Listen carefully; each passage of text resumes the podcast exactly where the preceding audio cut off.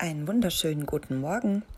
Heute geht es darum, empfänglich und offen zu sein für feine Informationen, für feinste Schwingungen, einfach offen für Vibes, die von dir kommen, aber auch von anderen kommen, auch für die Beobachtung, was macht das mit dir, immer wieder zu überprüfen, wie fühle ich mich, wie fühlt es sich gerade an, was empfange ich gerade, was sende ich gerade. Ähm, einfach offen bleiben, immer wieder beobachten und wahrnehmen und beobachten und durchfühlen. Unwichtig ist die Idee, nach Perfektion zu streben. Das ist eher etwas ähm, Verbissenes, das vom Fühlen ablenkt und abschirmt. Und heute ist ein sehr guter Tag, wenn du offen bist für Vibes und immer wieder dieses das Beobachten und Fühlen und Empfangen gehst.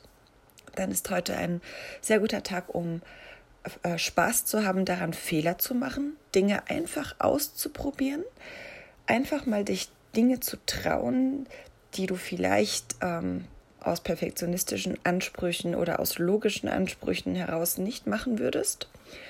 Ähm, egal, ob es darum geht, Dinge auszudrücken, wirklich in die Tat umzusetzen, auszuprobieren, dich irgendwo hinzubewegen. Und ähm, das Ganze führt zu ähm, spannenden Ergebnissen. Und zwar zu einer Art Erkenntnis, dass es sich ähm, lohnt, da Energie zu investieren und dort ähm, Dinge zu kreieren, wenn es dann ähm, dem Leben dient. Also Investitionen in Aktionen, die nicht dem Leben dienen, fühlen sich dann wie Fehlinvestitionen an.